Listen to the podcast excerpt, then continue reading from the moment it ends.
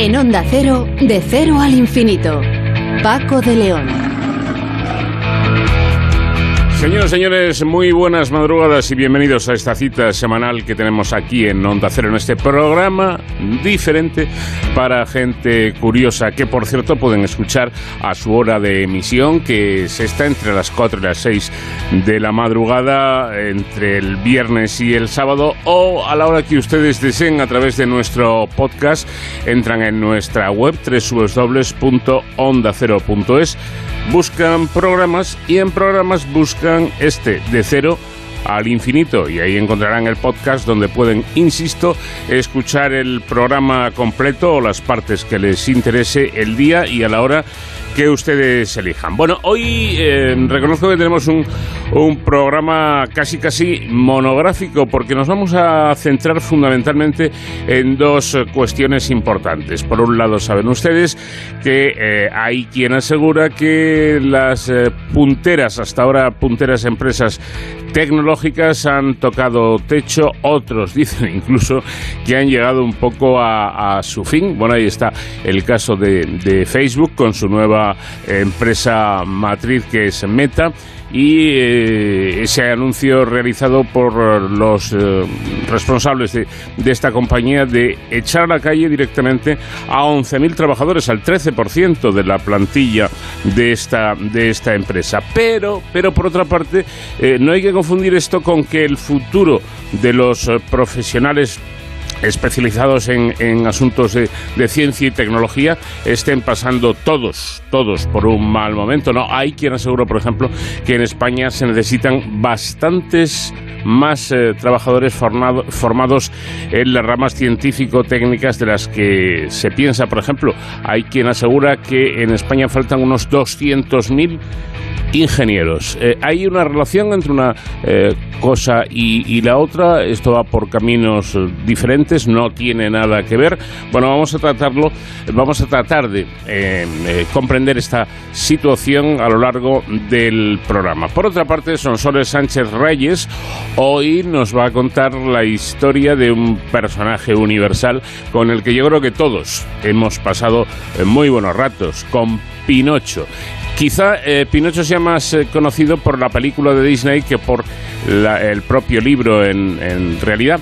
Eh, eran lo mismo, eran los mismos personajes, pues escuchen con atención esta sección de nuestros paseos por la historia porque parece que la versión original, la del libro, y la versión un poquito edulcorada de Walt Disney no tienen mucho que ver o no tienen del todo que ver. Eh, quizá los personajes eh, muestran caras diferentes dependiendo de, de que sea el libro o de que sea la película. Y por supuesto también buscaremos unos minutos para hablar de seguridad y emergencias con nuestro especialista David Ferrero, que esta semana nos va a hablar de una cuestión muy importante que tiene que ver con la seguridad del tráfico. Y es que ha sido eh, creada una asociación formada por policías locales para luchar contra la siniestralidad vial y promocionar la seguridad del tráfico, precisamente en, en, estos días en que se está hablando de la nueva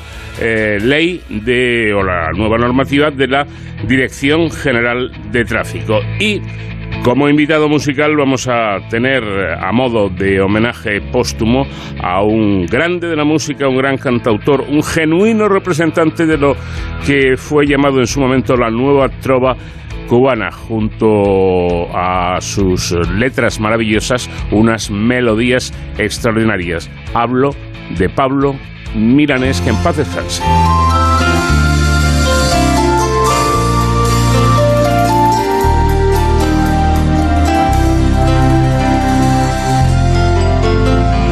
Te negaré tres veces antes de que llegue el alba me fundiré en la noche donde me aguarda la nada. Me perderé en la angustia de buscarme y no encontrarme. Te encontraré en la luz que se me esconde tras el alma. Desandaré caminos sin salidas como muros. Recorreré los cuerpos desolados sin futuro. Destruiré los mitos que he formado uno a uno. Pensaré en tu amor, este amor nuestro vivo y puro. Te veo sonreír sin lamentarte de una herida. Cuando me vi partir, pensé que no tendrías vida.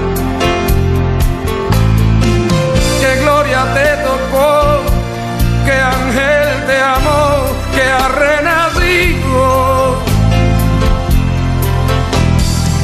Que milagro se dio cuando el amor volvió a tu nido. ¿Qué puedo hacer? Quiero saber que me atormenta en mi interior. Si es el dolor empieza a ser miedo a perder lo que se amó.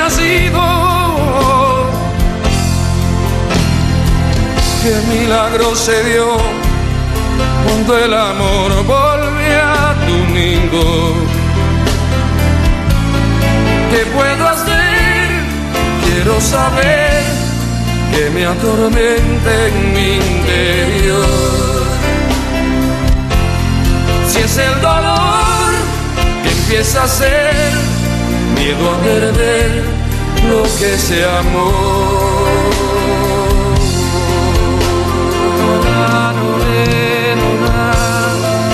¿Será que eres el amor de mi vida? Vamos de cero al infinito en Onda Cero.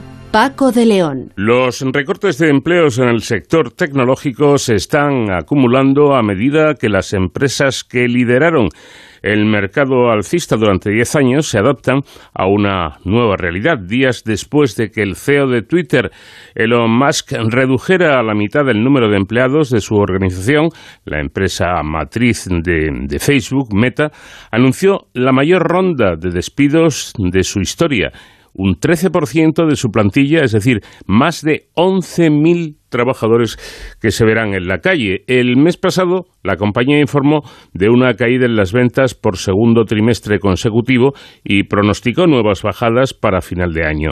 Debido a la actualización de privacidad de los iOS de Apple, que eh, restringió la orientación de los anuncios, los anunciantes digitales están reduciendo su inversión a medida que la inflación crece y disminuyen las compras de los consumidores. Además, las aplicaciones como Facebook están sufriendo eh, un, en, uso precisamente y esto hace que el sector se tambalee. Vamos a hablar con Mark Vara, que es profesor de OBS Business School. ¿Qué tal, Mark? Buenas noches. Hola, buenas noches. Bueno, con lo expuesto podemos afirmar eh, que el auge de la industria tecnológica, la todopoderosa industria eh, tecnológica, ha terminado. Yo creo que sí, podríamos afirmar eh, que, esa tendencia de auge ha, terminado. Sí, obviamente hay, hay cosas cíclicas, veremos cómo evolucionan los próximos años, pero pero pero ha, habido un, va a haber un antes y un después, ¿no? Como decías al principio, ha habido 10 años de bonanza y con viento a favor, ¿no? Con tasas de interés bajas, la inflación contenida y además con inversores dispuestos a correr riesgos, a, fijaos que la, la eh, el valor de esas empresas en bolsa era casi mucho más alto de lo que decían sus, sus informes de ventas e ingresos en general y, era debido a esa confianza de que, bueno, en el futuro ya se monetizarán todas estas inversiones, ¿no? Todo esto está acabando este año y el que viene, eh, por, por muchos motivos, ¿no? Para empezar por, por las dificultades ya de, de toda la economía en general, ¿no? La inflación mucho más alta, eh, por tanto las tasas de interés más altas, el, el, consumo se reduce y las inversiones también. Y eso obvio que se ha trasladado a las tecnológicas, que quizás de las que más lo han notado, ¿no? Por esa pérdida de confianza en, en hacer valoraciones de empresas en números que no se correspondían con, con ingresos, sino más bien en expectativas, ¿no? Entonces, a la que en 2022 habéis visto que en eh, cierre de este trimestre eh, ya directamente las expectativas de ingresos y ventas eh, no, solo no se cumplían, sino que bajaban, pues eso les ha, les ha hecho desplomar en bolsa también, ¿no? Claro, este, em, este tipo de, de, inversiones, las tecnológicas en, en concreto, em, tienen esto, ¿no? Que, que van muy rápido, van muy deprisa, pero pueden ir muy rápido, muy deprisa para adelante o, o para atrás. Sí, sí, es, es un modelo, claro, se basa mucho en tecnología disruptiva, por definición, y por tanto, efectivamente, es, es un sector, entre comillas, muy ágil, en el mm. sentido que, que hay cosas, eh, avances muy rápidos y, y, también se desinflan expectativas de forma muy rápida también. Y mm, por lo que observáis los expertos, mm. ¿qué, ¿qué, le espera el sector? ¿Tendrá que reinventarse de alguna manera o, o, es simplemente cuestión de tener paciencia y esperar? Uh, la opinión es que se, se están reinventando, ¿no? Precisamente como decíamos antes, es un sector muy ágil donde hay una constante búsqueda de modelos de negocio, ¿no? Eh, disruptivos, además, escalables. Por tanto, son los mejores, ¿no? Están muy acostumbrados ya por ADN a, pivotar rápido, ¿no? Eso, eso les jugará a favor también en esta crisis, ¿no? Eh, pero sí que es verdad que los modelos de negocio que han ido explotando en los últimos años están realmente en, en declive, ¿no? Por ejemplo, el modelo tipo Facebook, donde es una plataforma, donde los usuarios digamos que somos el producto y los anunciantes eh, pues eh, pagan para que veamos esos anuncios. Eh, este modelo, debido a estos escándalos de privacidad, a que el uso del propio Facebook también con las nuevas generaciones también está en entredicho y están usando más TikTok e incluso el buscador de TikTok antes que el de Google. Mm, es decir, ese modelo de plataforma y de, publicidad. También los anunciantes obviamente están sufriendo esta, esta crisis y, y tampoco invierten tan alegremente. eso eh, está reinventándose y de ahí que incluso hace un año oísteis eh, y eso vio que todos los oyentes oyeron el tema de, eh, de Meta, el metaverso y estas apuestas futuras precisamente para intentar pivotar, ¿no? Hay otros modelos como de suscripción, ¿no? Pagamos, por ejemplo, como todos hacemos, pagamos por un Spotify, por un Netflix, todas estas empresas han sufrido también expectativas no cumplidas en suscriptores o incluso bajadas de suscriptores por primera vez en la historia y, por tanto eso también está en, en, entredicho. Obvio que tienen planes de cómo introducir eh, publicidad, tienen planes para tirarlo adelante, pero también está, está en crisis. Modelos también como el de Zoom. ¿Os acordáis que al principio de la pandemia todos empezamos a usar herramientas que no habíamos usado, como Zoom, por ejemplo, para videoconferencias, y, por tanto ahí hubo unas predicciones que nos decían que eso se iba a quedar, que nos íbamos a acostumbrar ya rápido a herramientas digitales. Y ahí hubo también mucha burbuja en expectativas de trabajo remoto y, que la transformación digital se había acelerado muchísimo. ¿no? Mm. Ahora Zoom, por ejemplo, llegó a, explotar más el 500% de valor en, un año y ahora vuelve a tener una valoración prepandemia. ¿no? Entonces hubo modelos de negocio muy basados en, en la nueva situación post-pandemia que, que no se han visto cumplidos tampoco. ¿no? Eh, y no digamos ya los modelos de negocio de venta de dispositivos. ¿no? Todos compramos muchos dispositivos eh, durante el confinamiento y ese año y ahora ya, ya no es lo mismo y menos con esta inflación. Claro, ahí, quería yo llegar, Marc. Mm. No sé, eh, eh, al mm. principio era evidente que la pandemia mm. estaba beneficiando este tipo de, empresas, ¿no? Estábamos encerrados en casa, pues en algo había que entretenerse. De pronto eh, todo esto acaba, las restricciones acaban y ya parece que estos juguetitos no, no nos interesan demasiado, ¿no? O, no tanto como antes, vamos. Sí, no, no tanto como antes, es decir, e, está literalmente en, promedio en, niveles pre-pandemia ya, y, y además no solo eso, sino que se hicieron unas expectativas que no se han cumplido, ¿no? Entonces, los hábitos son los que son, nos acostumbramos rápido a las cosas por suerte y también volvemos a las costumbres de antes, ¿no? Entonces, obvio que esto es generalizar y que sí que sí que hay empresas concretas, productos concretos que han sufrido un boom, que se va a quedar y estoy seguro que esta industria, pues con toda la nueva tecnología de inteligencia artificial, con todas estas cosas que todavía no están en medios de comunicación, pero que van a venir, pues seguro que en un año o dos, pues hablaremos de grandes empresas que van a triunfar también, pero como sector en general, pues tiene todo este viento en contra ahora y, es un poco una tormenta perfecta. ¿no? A mí me da la sensación, ojo, yo no soy experto en la materia como nuestro invitado, pero eh, me da la sensación de que eh, lo que ocurrió es que se creó un mercado un poco artificial. Quiero decir, estas tecnologías para los chavales jóvenes, eh, yo creo que ni pandemia, ni pospandemia, ni prepandemia, es decir, es algo que utilizan a diario y de manera masiva, porque suelen tener varias tecnologías estas. Pero claro, lo de la pandemia hizo que los mayores nos incorporaran a esto. Y los mayores, eh, iba a decir, no somos de esto, quizá nos cuesta más que a los, que a los eh, jóvenes, ¿no? Que en cuanto podemos, prescindimos y, hacemos el ocio tradicional. Mm.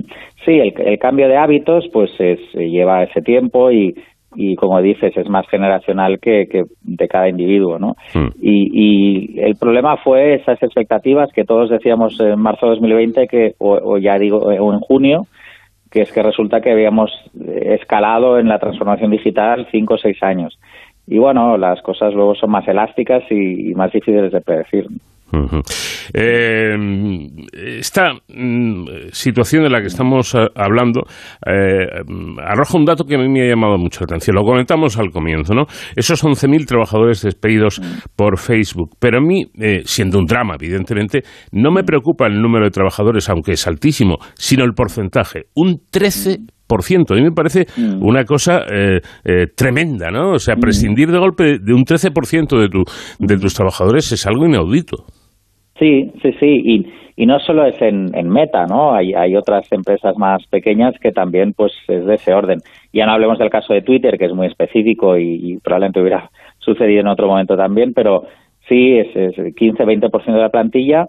Es un intento también de, de cierre de año, ¿no? De, de intentar cuadrar expectativas, tranquilizar a los inversores de que estamos haciendo, pues, eh, regenerando ajustando eh, estructura en base a los ingresos reales, no ya los que habíamos prometido, y esperando que en 2023 pues eh, se pueda ir repuntando. ¿no? Mm. Eh, sí que ha habido también efectos en general pues de imitación, ¿no? Si yo tengo una empresa pequeña de tecnología y veo que estos grandes monstruos del sector están haciendo estas previsiones y, y se están ajustando así el cinturón, digo, ostras, pues debe ser que esta gente sabe lo que está haciendo y, y viene este panorama y yo me tengo que ajustar también.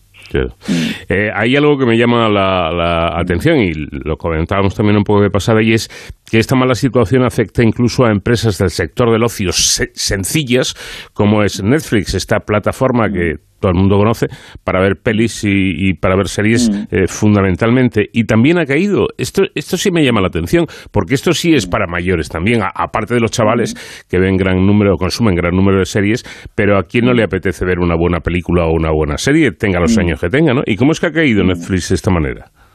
Sí, bueno, se juntan varias cosas. De, un lado, eh, era un, también un modelo de negocio muy basado en el número de suscriptores y, por tanto, cuando hay inversión, cuando el dinero es barato, pues si los inversores ven que el número de suscriptores va subiendo y que además el, eh, es una plataforma que usa la humanidad entera, eh, pues claro, ahí hay confianza y, no miran tanto los ingresos a futuro, sino que miran el uso actual y las promesas. ¿no? Hmm. Por tanto, es, un ejemplo del que decíamos antes. Eh, segundo, es un sector, el del streaming y entretenimiento, con grandes competidores también. Y, no como hemos ido viendo como HBO, Disney Plus, etcétera y, por tanto hay una guerra de contenidos también ¿no? y, de quién se lleva al, al usuario eh, con mejores contenidos y no vamos a estar suscritos a cinco cosas a la vez, ¿no? Por tanto, hay, hay el, lógico, ¿no? la evolución lógica de, la competencia. Y, y, por tanto, ya estamos viendo, ¿no? Eh, decir, bueno, para que esto se sustente, vamos a tener que introducir publicidad como han hecho siempre los medios de comunicación tradicionales.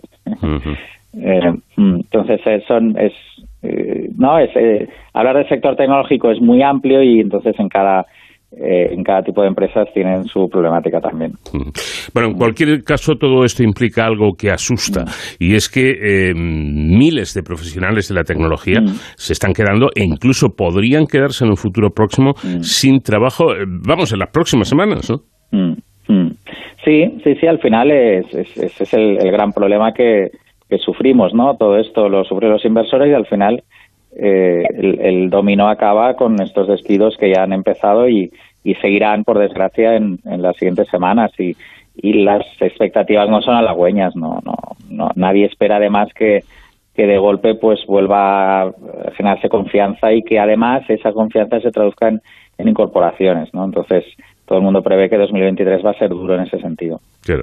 Eh, parece, en cualquier caso, que las preocupaciones sobre la inflación, el aumento de los tipos de interés incluso, y los eventos geopolíticos, tampoco hay que olvidar esta cuestión, han contribuido a cambiar eh, bruscamente el mercado de, valores. Eh, ¿Puede haber más cambios en, en un futuro próximo?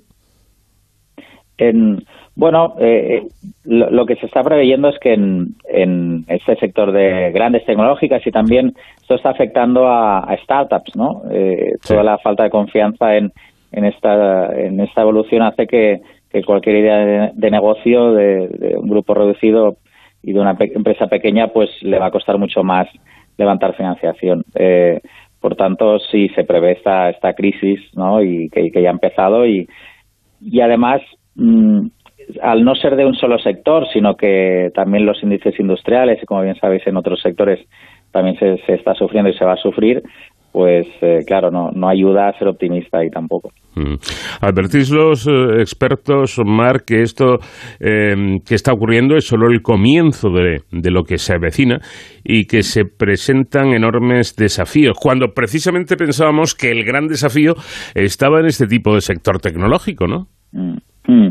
Sí, era, era como, fijaos que en, la época de pandemia, pues incluso era sorprendente, ¿no? Que ver que no habían sufrido, al contrario, eh, estaban en pleno auge y, y que era un poco el, salvador del resto de mercados también, ¿no? Hablando de mercados bursátiles, pero también de, empleo y de, y, de evolución y de, índices económicos. Entonces, eh, que fallen ahora y, no se, se, les pare el motor en este sentido, pues pues no es halagüeño, claro. Y, además, todos estos factores que hemos ido comentando, pues es obvio que no, no cambia de la noche a la mañana. Mm. Y por tanto habrá que adaptarse.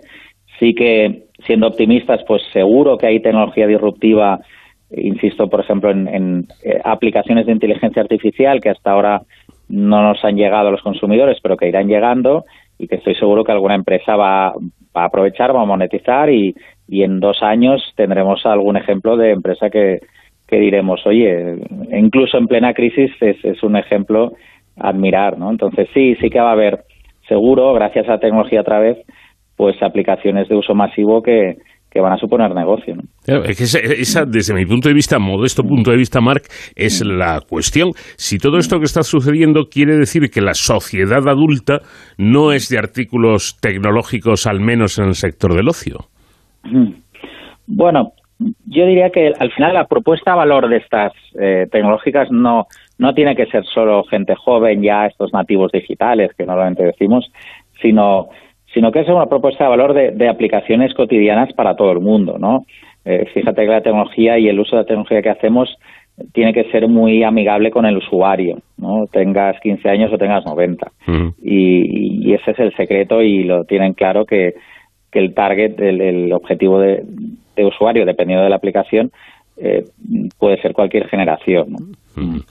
Desde mi modesto punto de vista veo otra, otra cuestión, Mark, y es eh, que por lo general, y refiriéndonos sobre todo al, sector del ocio, es que todos estos artilugios, por así decirlo, que nos ofrecen las nuevas tecnologías, eh, son de, precio bastante bajo, pero es que además, eh, con lo cual hay, hay que tener mucho, muchos clientes para que sea rentable, pero es que además hay algo que yo no sé si es una trampa que han aprendido a hacer los chavales, y es que alguien, digamos, contrata Netflix y resulta que en realidad ese Netflix lo utilizan cuatro o cinco, pagando solo, pagando solo una, una cantidad que se reparten.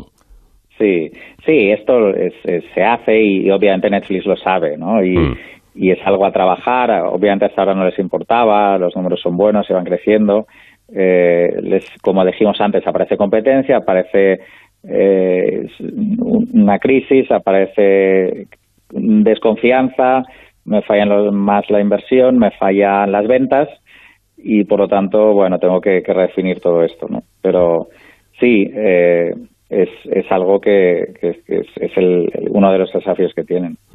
Otra de las cuestiones a tener, a tener en cuenta es si todo este revuelo es eh, de ahora, hombre, que es de ahora es evidente, ¿no? decir, que se está produciendo ahora, pero mm, mi pregunta sería si nadie previó que que, hace tiempo, o sea, eh, que viene de atrás y que hace tiempo ya había que, habría que haberse dado cuenta de esa posibilidad. Ya, sí. Eh, un, ejemplo de lo que acabas de decir eh, lo tenemos hace más de un año o justo un año con, con la apuesta del metaverso de, Meta. Claro. Mm. Mm. iban, iban por ahí. Obviamente sus previsiones tampoco debían ser ya muy halagüeñas. Sí seguían como seguían hasta entonces. Sí eh, fíjate que, la apuesta que hicieron de cambio de nombre, cambio de, propuesta de empresa y, de definición de lo que va a ser el futuro, esa apuesta era arriesgada y, están renqueando ahí. Hmm. Y, precisamente venía de, que ya se preveía que no podíamos seguir como, hasta entonces. Hmm. Eh, y además, seguramente no podían prever pues eventos como conflictos bélicos y subidas de inflación estructurales que, que se podían prever a medias, pero que luego han sido realidad y han sido peor de lo que se esperaba, ¿no? Se, han sumado, y yo creo que sí que se preveía, pero además ha sido especialmente duro. Y vayamos con la otra pata fundamental en todo este mm. asunto, en toda esta problemática. Los inversores mm. buscarán, eh, ante la, situación en la que estamos, estos inversores otros sectores para colocar su dinero. Quizá vuelvan a mercados más tradicionales o son capaces de mantener la calma. Ya, eh, eso aparece, ¿no? Y de ahí al desplome eh, de todos estos valores y, y más cuando además crisis de confianza, como hemos estado hablando, y luego está todo el mundo, todo el tema de criptomonedas, que también ha habido un, un batacazo enorme. Pero enorme, ¿eh? Pero enorme. Sí, descomunal, se, se cae directamente todo el sector y, y por tanto, pues los inversores eh, vuelven un poco al estilo Warren Buffett, ¿no? De decir, oye, yo invierto en algo que entienda más y que me monetice relativamente rápido, ¿no? Mm. Y, con, menos riesgo, ¿no? Eh, entonces, eh, está claro, está claro que, que la inversión se, se está trasladando a, algo que, que no tenga tanto riesgo.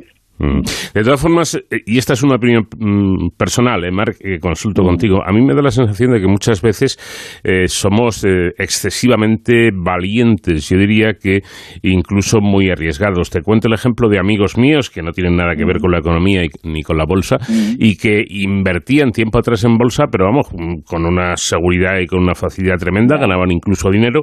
De pronto se pegaron de morros contra la realidad, perdieron prácticamente todo el dinero que habían ganado en, el juego, por así decirlo, de la, de la bolsa y no han vuelto a invertir ni un céntimo. Ya, sí, es, es el ciclo de las burbujas, ¿no? especulación, de fiebre del oro, ¿no? De, imitación. Veo que, que mis amigos les va bien, pues, pues lo hago también y, y en realidad y nos ha pasado a todos, no, no es que haya que criticar a nadie. De, Oye, pues esto parece que, que tiene buena tendencia, pues me meto. Y, y, dónde está y de dónde sacan este valor añadido y de dónde está el negocio no lo sé, pero oye, que, que está ganando dinero mi amigo, ¿no? Y, esa, esa tendencia pasa a lo largo de la historia siempre y va, a seguir pasando, es naturaleza humana. Lo mismo eh, ha ocurrido después con las criptomonedas. Y, eso que en las criptomonedas había una, una cosa clara, y es que solían acompañar la información diciendo, ojo, ojo, hay riesgo, esto es muy arriesgado. Eh, tal fulano mengano han ganado millones, bien, pero pueden perderlo, ¿eh? pueden perderlo. Aún así, yo creo que esa fiebre del euro que tú muy bien has, has calificado puede más, ¿no? Puede más que, que, mm. la seguridad, que, la, eh, que el eh, decir voy a ser mesurado. No, no. Si este gana, yo también. Sí, sí, sí. Es que es el, el ejemplo claro de que una criptomoneda, si me permitís, entre comillas, y, que nadie se enfade, es, como dinero de Monopoly. ¿Mm? No, no existe. vale lo que queramos que valga. Y no hay modelo, modelo de negocio detrás que es literalmente el, ejemplo de que, y, hay algunos expertos, me, gusta a mí, por ejemplo, Nassim Taleb, hmm. que tiene artículos científicos diciendo Bitcoin vale cero. Entonces, eh, por tanto, quiere decir que lo que vale ahora es pura especulación, 100% especulación. Vale lo que queremos que valga en un mercado de dinero de monopolio, ¿no?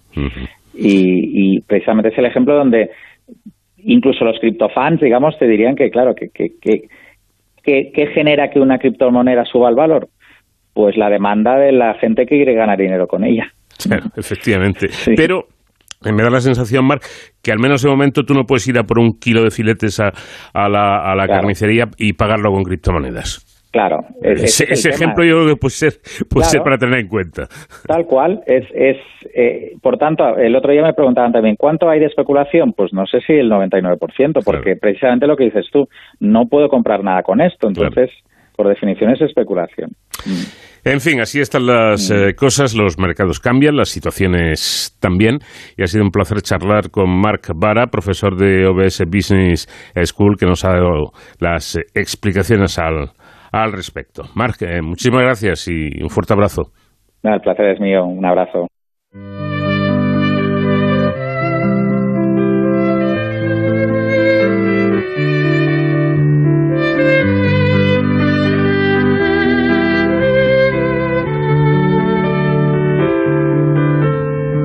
Todavía quedan restos de humedad. Sus olores llenan ya mi soledad. En la cama su silueta se dibuja, cual promesa de llenar el breve espacio en que no está todavía yo no sé si volverá. Nadie sabe al día siguiente lo que hará. Rompe todos mis esquemas, no confiesa ni una pena, no me pide nada a cambio de lo que da.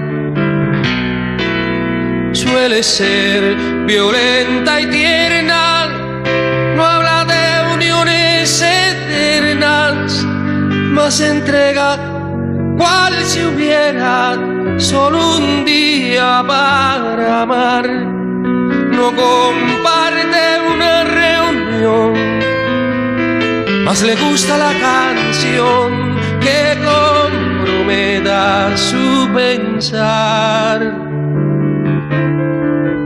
Todavía no pregunté de qué darás. Temo mucho a la respuesta de una más.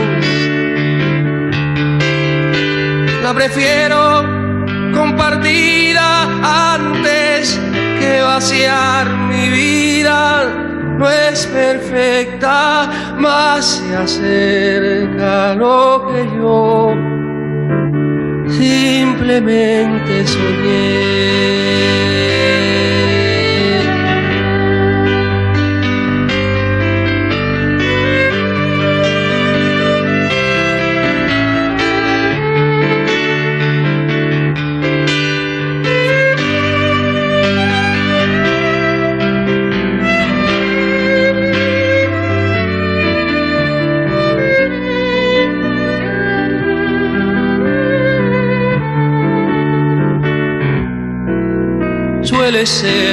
Violenta y tierna, no habla de uniones eternas, más entrega cual si hubiera solo un día para amar.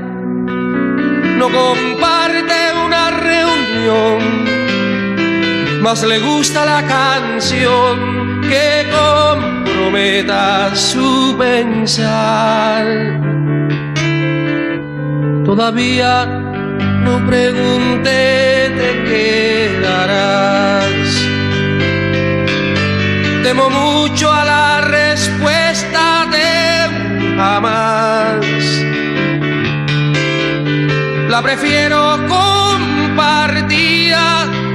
antes que vaciar mi vida no es perfecta, más se acerca a lo que yo simplemente soñé.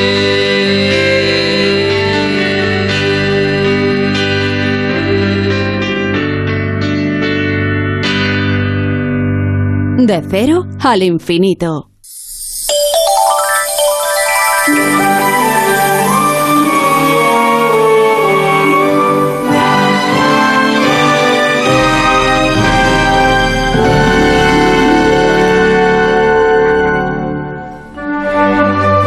De pasear por la historia y hoy Sonsoles Sánchez Reyes quiere homenajear a un personaje que a todos nos ha hecho pasar muy buenos ratos. Sonsoles, ¿qué tal? Muy buenas noches. Muy buenas noches, Paco. Hecho de madera e insuflado de una gran atracción para los niños, su nombre ha traspasado el tiempo para hacerse sin duda eterno. Hablamos de Pinocho, una obra maestra de la literatura infantil universal su número de ediciones, reimpresiones y traducciones a lenguas habladas a lo largo y ancho del mundo es incalculable y ha sido objeto de numerosas transposiciones al cine y la televisión. Pero el nombre de su autor, Carlo Collodi, no es igual de conocido entre nosotros. Carlo Collodi es el seudónimo del periodista y escritor Carlo Lorenzini, 1826-1890 era hijo de Angiolina o María Ángela Orzali, hija mayor del factor del marqués de Garzoni Venturi y camarera de Mariana Garzoni. Su residencia de campo en Colodi, Villa Garzoni, sería uno de los recuerdos más queridos del pequeño Carlo. Aquí conoció Angiolina a su futuro esposo, Domenico Lorenzini, cocinero de los marqueses de Ginori, cuyo heredero Leopoldo Carlo se casó con Mariana Garzoni. Ella fue la madrina del pequeño Carlo. Domenico Lorenzini, de origen más humilde que su esposa, tenía carácter débil y frágil salud. El marqués de Ginori, descendiente de Carlo Andrea Ginori, fundador en 1735 de la prestigiosa fábrica de cerámica que opera aún hoy, confió a Domenico Lorenzini una casa modesta en Vía Tadea 21, Florencia, donde se mudó el joven matrimonio. Allí nació el pequeño Carlo, como hoy recuerda una placa en la fachada. Carlo Lorenzini, conocido como Colodi, padre de Pinocho, nació en esta casa en 1826. Carlo, el mayor de una familia numerosa y desgraciada de diez hijos, pues seis mueren a edad temprana, asiste a la escuela primaria en Colodi, regida por una tía. A pesar de su carácter vivaz, inquieto y poco obediente, inició estudios eclesiásticos en el seminario de Val de Elsa, de 12 a 16 años, y luego en los Escolapios de Florencia, donde estudió retórica y filosofía entre 1842 y 1844. Cuando su hermano Paolo se convierte en gerente de la manufactura Ginori, la familia adquiere un poco de comodidad y Carlo comienza su carrera como empleado y periodista. Viviría ya siempre en el Palacio Ginori junto con su hermano a la sombra de este. En el centenario de la publicación de Pinocho en 1981 se inauguró una placa en la fachada que dice Aquí Carlo Lorenzini, llamado Colodi, vivió los años de su madurez como hombre y escritor y trabajando con vena ingeniosa de sentidos artísticos y civiles para educar a los niños y hombres de una Italia unida y, aquí, por fin, con tierna imaginación, amarga y viril, les contó la historia inmortal del hombre títere. A sus 20 años, Collodi escribía los catálogos comentados de una librería florentina y luego comenzó a publicar, en 1847, en el periódico milanés La Italia Musicale una de las publicaciones especializadas más importantes. Versátil, creativo, ingenioso, fundó y dirigió el periódico Il Lampione, cerrado por la censura en 1848, y que Lorenzini reabrió en 1859 tras el plebiscito por la anexión de la Toscana al Piamonte y el final del Gran Ducado. En sus páginas hay artículos humorísticos y viñetas de sátira política. También escribe en el periódico Scaramuzia, de crítica teatral, y colabora con otros periódicos como Fanfulla. Apoyó la unificación de Italia en el Risorgimento como soldado voluntario del ejército toscano en la primera guerra de la independencia italiana en 1848 contra el dominio, dominio austríaco, estimulado por las ideas de Mazzini. Mientras escribió dramas y cuentos y colaboró con revistas de humor como La Para la que firmó su primer artículo bajo el seudónimo Colodi, la ciudad natal de su madre entonces, en la provincia de Luca, desde 1927 en la de Pistoia. En 1856 utilizó por primera vez este seudónimo, con el que firmó todos sus libros para niños.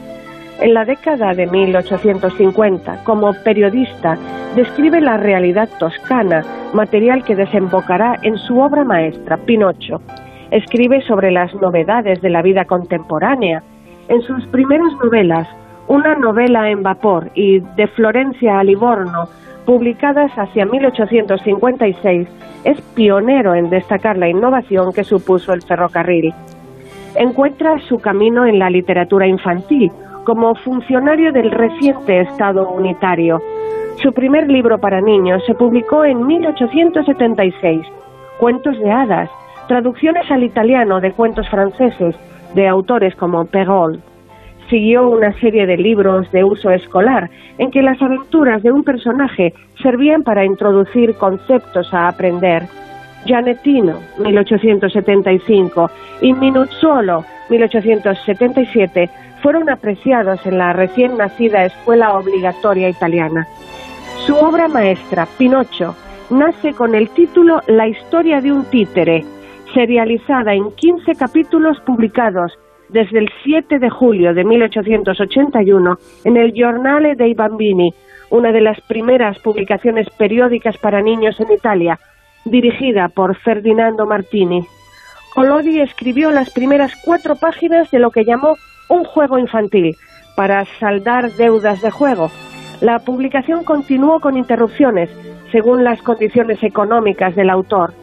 En la misma revista publicó otros cuentos como P o El mono de color rosa, una continuación autocrítica de Pinocho. Originalmente las aventuras de Pinocho terminaban con el ahorcamiento del títere por el gato y el zorro. Pinocho muere pronunciando una invocación escuchada en otra parte. Oh Padre mío si estuvieras aquí.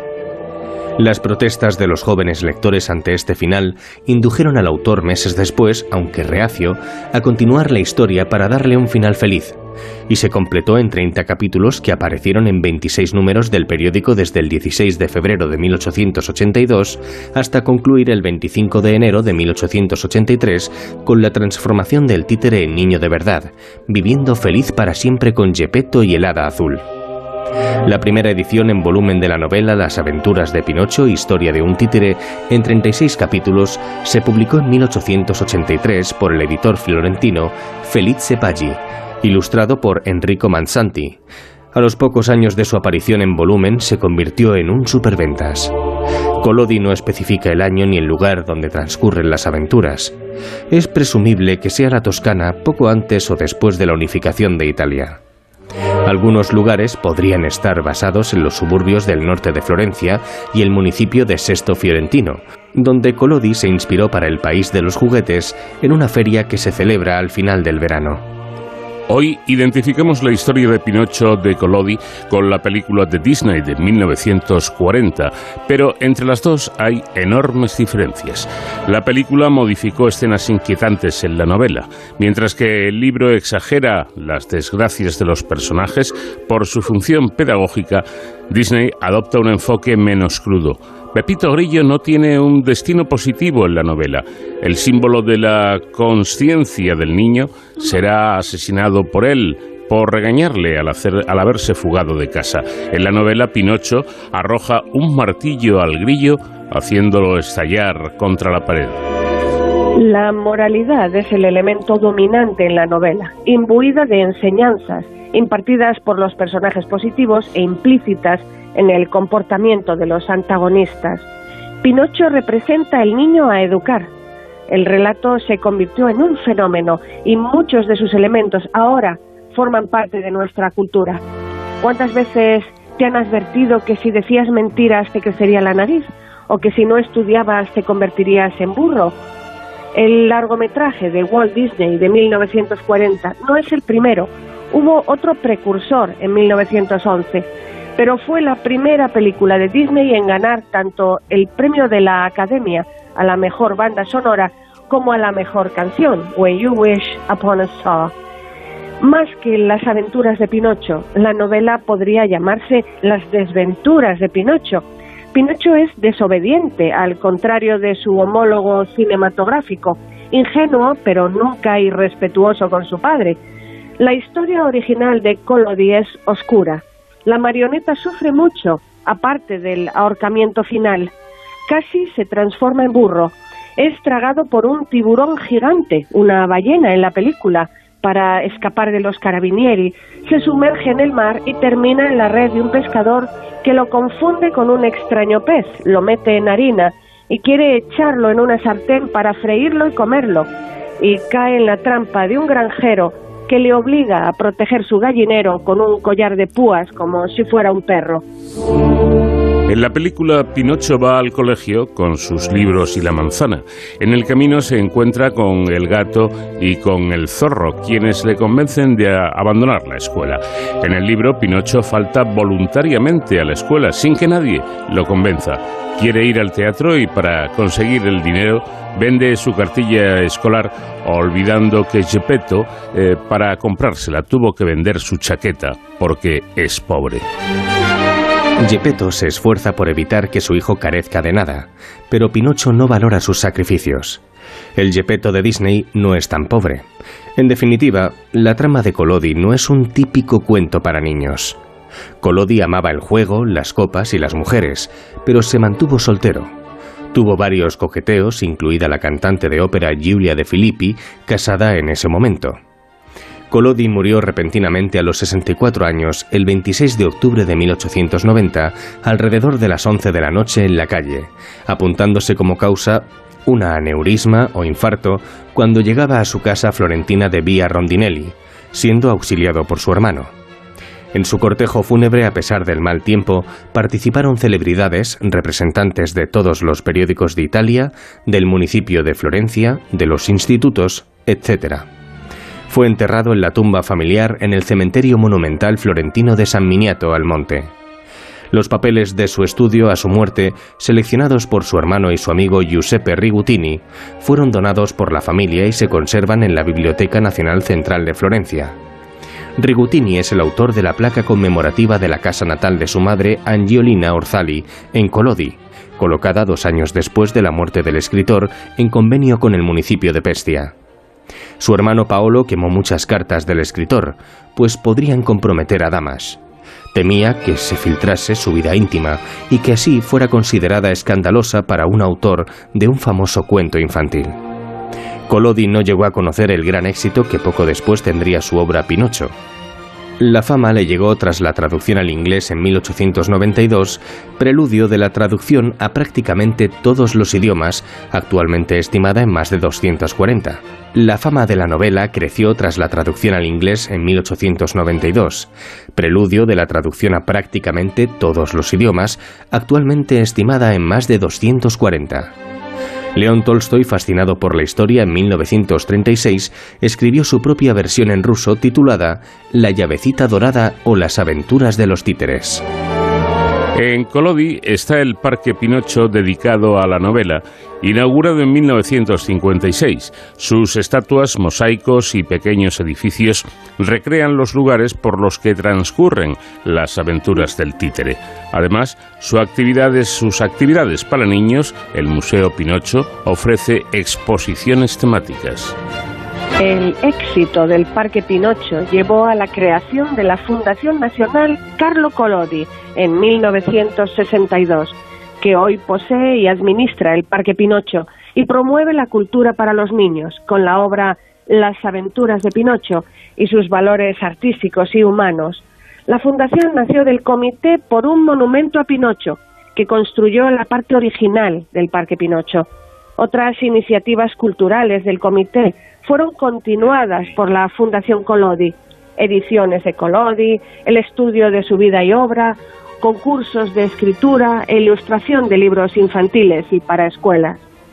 Carlo tuvo una relación cordial con su hermano más pequeño, Hipólito, que también era escritor.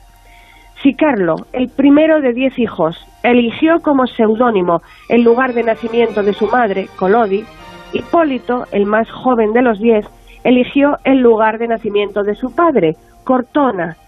¿De quién de los dos fue el más reconocido socialmente? Da fe el hecho de que el hijo primogénito de Hipólito, Paolo Lorenzini, también escritor para niños y autor de la novela infantil Susi y Piribisi, eligió el seudónimo de Colodi Nipoti, sobrino de Colodi. Pues aquí está la historia de un cuento y de un personaje, así como su, autor. La historia de Pinocho que hoy nos ha traído Sonsoles Sánchez Reyes en estos paseos por la historia. Gracias como siempre y te espero la próxima semana. Gracias a ti, Paco. Un abrazo y hasta la próxima semana. De cero al infinito.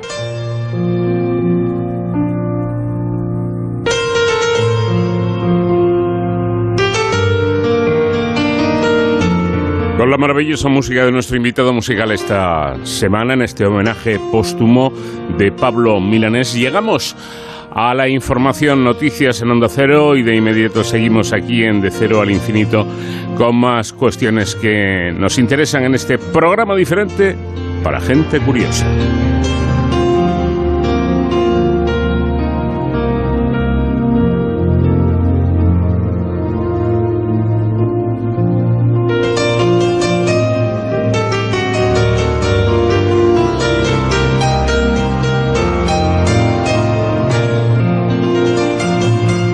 Muchas veces te dije que antes de hacerlo había que pensarlo muy bien. Que a esta unión de nosotros le hacía falta carne y deseo también. Que no bastaba que me entendieras y que murieras por mí. No bastaba que en mis fracasos yo me refugiaré en ti. Y ahora ves lo que pasó al fin nació. Al pasar de los años, el tremendo cansancio que provoco ya en ti. Y aunque es penoso, lo tienes que decir. Son las 5, son las 4 en Canarias. Noticias en Onda Cero. Buenas noches. Miles de personas, 12.000 según la delegación del Gobierno y no menos de 20.000 según las organizadoras, se unían ayer en Madrid, la pasada tarde, a la manifestación convocada por el Movimiento Feminista de Madrid en el Día Internacional contra la Violencia de Género y en la que se han podido escuchar gritos de aquí estamos las feministas e Irene Montero dimisión en presencia de varias ministras del PSOE. Por su parte, la ministra de Justicia, Pilar Job, ha trasladado un mensaje de tranquilidad y de calma respecto a la conocida como ley del sí y se ha mostrado convencida de que todos los poderes públicos van a actuar para remover cualquier obstáculo que dificulte la plenitud de los derechos de las mujeres. Tenemos que ser prudentes y esperar a ver qué es lo que dice el Tribunal Supremo. Pero quiero mandar sobre todo un mensaje de tranquilidad, un mensaje de calma, eh, un mensaje de tranquilidad también para las víctimas. Estoy segura que todos los poderes públicos vamos a actuar para remover cualquier obstáculo que impida o dificulte la plenitud eh, de los derechos, de la libertad y seguridad de las mujeres. Entre tanto, la secretaria general del Partido Popular, Cuca Gamarra, tras apelar a la unidad, el consenso y el acuerdo para luchar contra la violencia de género, ha vuelto a exigir al Gobierno la rectificación de la ley del solo sí es sí y la asunción de responsabilidades políticas. Gamarra ha abogado por reeditar el compromiso que, como sociedad, debemos tener en la lucha contra la violencia de género. Es hora, por tanto, y sobre todo en un día tan señalado como el de hoy, de pedir al Gobierno de España que rectifique y es el momento también de asumir responsabilidades políticas para quien ha sido la responsable de esa ley, que es Irene Montero. Alguien que hoy no debiera de ser, un día 25 de noviembre, ministra de Igualdad del Gobierno de España después de los efectos que está teniendo la aplicación de esa ley. Unidas Podemos y grupos de la oposición han concluido que los vídeos de la tragedia de Melilla del 24 de junio contradicen la versión del ministro del Interior, Fernando Grande Marlasca, sobre que no hubo hechos trágicos del lado español, por lo que ninguno, ni siquiera el Partido Popular o Ciudadanos, descartan pedir una investigación parlamentaria en la Cámara Baja. Por su parte, Marlasca ha defendido que las ocho horas de grabaciones de la tragedia de Melilla, en la que fallecieron al menos 23 migrantes demuestran que no hubo fallecidos en territorio español y que la Guardia Civil usó medios proporcionales para hacer frente al ataque violento contra la frontera. Lo que ha quedado claro en ese sentido, y queda claro, yo creo, y las imágenes ponen en claro, es una tragedia, una actuación absolutamente proporcional, legal y necesaria para respetar las fronteras, defender las fronteras de un ataque violento por parte de la Guardia Civil en todo momento y en tercer lugar que no hubo ninguna muerte, ninguna persona fallecida en territorio nacional español. El presidente del gobierno Pedro Sánchez y el primer ministro portugués Antonio Costa van a protagonizar este sábado la charla Política Energética Europea, el caso de la península ibérica, durante el Congreso de la Internacional Socialista que se celebra este fin de semana en Madrid, un acto que tiene lugar un día después de la elección de Sánchez como presidente de la Internacional Socialista, una organización que agrupa a 132 partidos socialdemócratas, socialistas y laboristas de todo el mundo. Sánchez ha dicho que asume el cargo con el ánimo de actuar frente al pesimismo que pretende abonar la derecha y los movimientos reaccionarios. Mirad, compañeros y compañeras, cuando decidí eh, presentar mi candidatura para ocupar la presidencia de la Internacional Socialista, lo hice desde un íntimo compromiso personal que me gustaría compartir con todos vosotros y vosotras. Dar continuidad al legado que nos inspiró a nosotros y a nosotras y a tantos otros antes de nosotros y nosotras esta Internacional Socialista. Y es lo que vamos a hacer, es lo que voy a hacer, con máxima entrega y máxima humildad. El Ministerio de Infraestructuras ucraniano ha confirmado que ha iniciado la evacuación de civiles de Gerson este viernes, cuando 100 personas han salido en tren con dirección a Yemeninsky, entre los que se encuentran 26 niños, 7 enfermos y 6 personas con movilidad reducida. Las tropas rusas que habían ocupado la región desde el mes de marzo se retiraron a mediados del mes de noviembre ante la presión de un contraataque ucraniano. Sin embargo, mantienen posiciones a la orilla del río Dnieper, desde donde lanzan artillería. Además, la situación generada por los severos daños causados a la infraestructura energética ha provocado que el gobierno ucraniano también aliente a abandonar las zonas más afectadas por la dificultad para hacer frente al frío. Y la Agencia Estatal de Meteorología prevé para este sábado en España un predominio del tiempo estable sin lluvias en casi todo el país, así como fuertes rachas de viento en el litoral noroeste de Galicia, el estrecho Bajo Ebro, Ampurdán y en Menorca. Solo se esperan cielos nubosos en el oeste de la comunidad gallega al final del día, con baja probabilidad de precipitaciones débiles e intervalos nubosos de tipo medio y alto en la mitad norte peninsular. Es todo, más noticias dentro de una hora y en ondacero.es. Síguenos por internet en ondacero.es.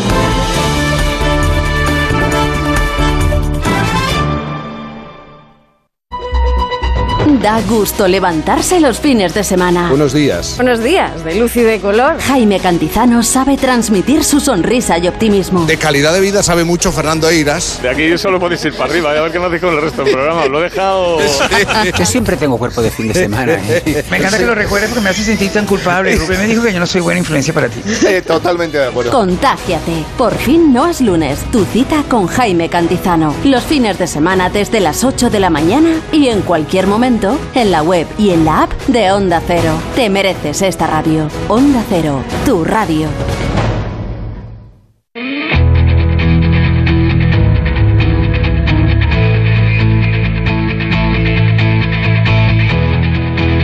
En Onda Cero, de cero al infinito.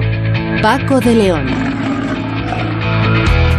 Comenzamos aquí nuestra segunda hora de programa, de cero al infinito, este programa diferente para gente curiosa en esta cita semanal, por supuesto, siempre aquí en la sintonía de Onda Cero. Se lo decíamos al comienzo que este iba a ser casi casi un monográfico o un programa eh, en gran parte dedicado a las empresas y a los profesionales tecnológicos a raíz de las eh, últimas noticias que todos conocemos por los medios de cómo las eh, otrora todopoderosas empresas de tecnología se encuentran pasando por un mal momento. Hemos eh, oído hablar de noticias verdaderamente preocupantes como el despido de 11.000 trabajadores en la empresa Meta, la, matriz de Facebook, por ejemplo, eh, y otras más que han ido despidiendo a, a personas. Y ahora nos vamos a ocupar de los profesionales tecnológicos. Esta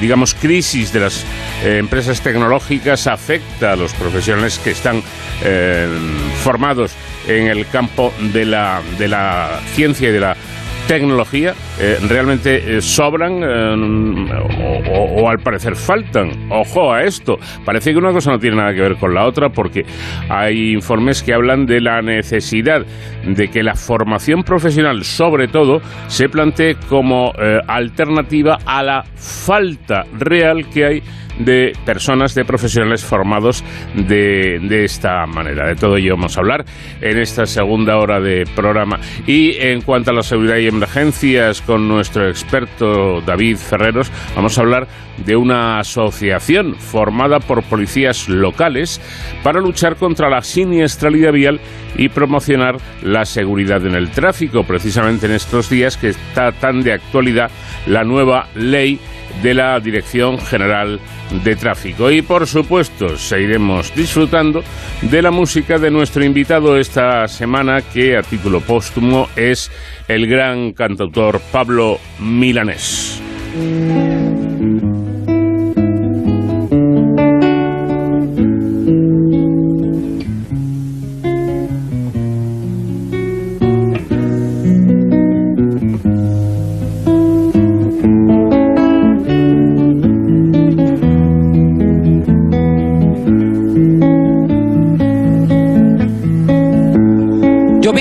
Calles nuevamente de lo que fue Santiago ensangrentada y en una hermosa plaza liberal me detendré a llorar por los ausentes.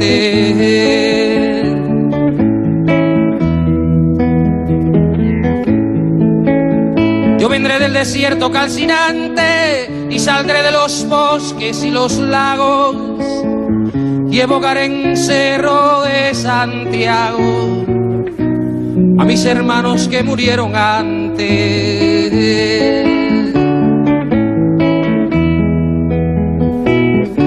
Yo unido al que hizo mucho y poco, al que quiere la patria liberada, dispararé las primeras balas, más temprano que tarde sin reposo Retornarán los libros, las canciones que quemaron las manos asesinas.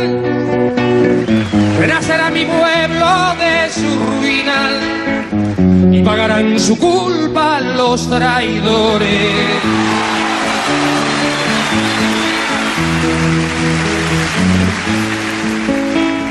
Un niño jugará en una alameda y cantará con sus amigos nuevos si ese canto será el canto del suelo, a una vida cegada en la moneda.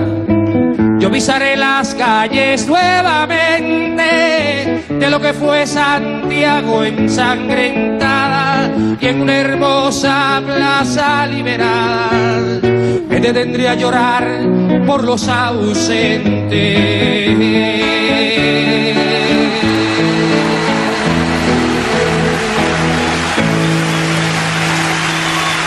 Vamos de cero al infinito en Onda Cero.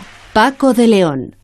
Ante el dato de que España necesita al menos 200.000 ingenieros, cuidado, ¿eh? 200.000 ingenieros en los próximos 10 años, hemos creído interesante hablar de esta cuestión y plantearnos temas como eh, qué es esto de la revolución tecnológica, la digitalización, si todo esto requiere nuevos profesionales técnicos eh, cualificados, formados eh, adecuadamente para ello, y nos hemos planteado charlar con un experto como es Ignacio Ramos Gorostiola, director corporativo de GMV. Ignacio, ¿qué tal? Buenas noches. Eh, Paco, buenas noches. Encantado de saludarte. Un placer. Bueno, ¿y, a, y a, qué, a qué se debe eh, esto que podríamos denominar un desajuste entre la oferta formativa y la demanda profesional?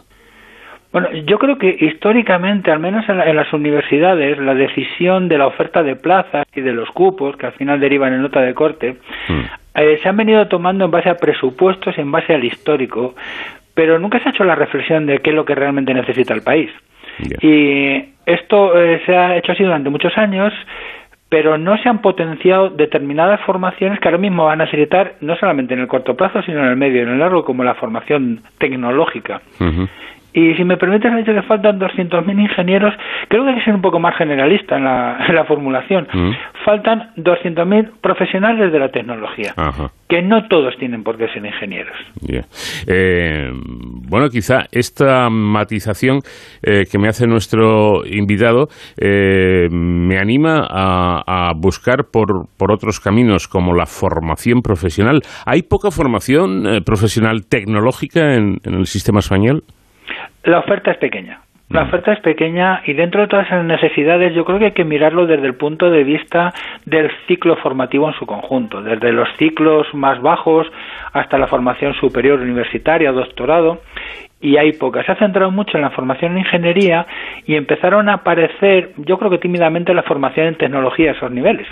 Y yo creo que es escasa. De hecho, muestra de los casos que es, es que nos rifamos todas las empresas a los profesionales que salen ahí, porque salen bien cualificados con una formación más corta y hay muchas tareas que se pueden hacer por personal con ese nivel de formación. Ya. Yeah. Eh, ¿Podríamos pro, eh, pronosticar o, o, o, decir que, que, en España se ha cuidado en general, eh, hablo en general, eh, ¿se ha cuidado poco la formación eh, profesional? Yo creo que sí, porque yo creo que históricamente la formación profesional ha sido el patito feo de la formación, claro. permíteme utilizar esta expresión, sí. porque básicamente iban ahí la gente que de alguna manera se sentía fracasada, mm. porque no podía acceder a un estudio de bachillerato, porque no le iban bien las notas, y era una salida a un teórico fracaso, y yo creo que eso es un error, porque la formación profesional debe ser una alternativa eh, real para la empleabilidad. Y yo creo que tenemos que trabajar todos en darle un mayor prestigio. Y a lo mejor hay veces que la terminología es importante y a lo mejor tenemos que abandonar el, el nombre de la propia formación profesional, como porque parece que el mensaje es, como no vales para estudiar, pues te tengo que enseñar un oficio. Mm. Y yo creo que no es el caso.